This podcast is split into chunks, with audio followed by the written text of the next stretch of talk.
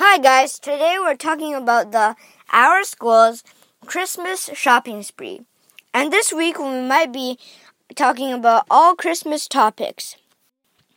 So the shopping spree happens like each child, uh, I mean parent, pays online for their child and they give a gift to each family member. Well, if it's a brother or a sister, it's according to their age. It might be to like a 10 or up, and there's a 7 to 9 section, and there's um, maybe a 4 to 6 section, and maybe there's a 3 or under section and there's a mom and dad section. So this year i only paid for my mom because my dad doesn't want one and uh, if you've paid one for your mom say and you, you will get a piece of paper and under the mom section there will be a one on your list and if you've paid your dad so there will be a one under the dad's list too and if you have two brothers or yeah, if you have two brothers the same about the same age, you put uh, a two there or put a three there according to their number. And there's a joke like imagine if someone has two under the dad section, like they have two dads, and it might be to only one person though. Like you extra love them and um, you want to give them extra presents.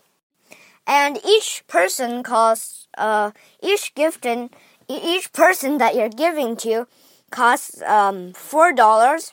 And you pay online on my school website and uh, yeah that's about it and i'm going to talk about the um, the presents at my school this year there's a wine glass for mom and this year i got my mom a mirror and i think it's hand oil so keep your keeps your hand hydrated.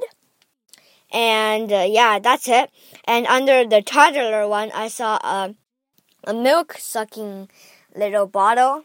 And I saw this unique bottle, bottle, excuse me, that has like a straw that whirls like a maze around the bottle, like and it connects to the bottle and then it has an opening. So now you can suck out of it. And then when the straw is facing down, the water won't leak because uh, there's like a, a, a huge squiggle around the cup and like it might first go down and go up and go down and go up and go down the bottle.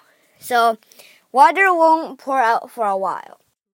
And yeah, that's it. And I saw a little wooden puzzle. Uh, under the brother brother section. It's called the mini lumberjack. I've solved I've solved it before. It's pretty complicated.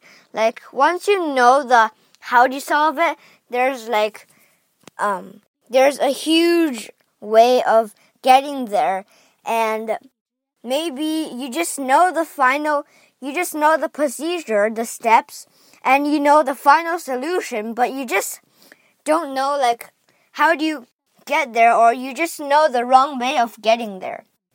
And there is, um, oh yeah, and you could also get one for yourself.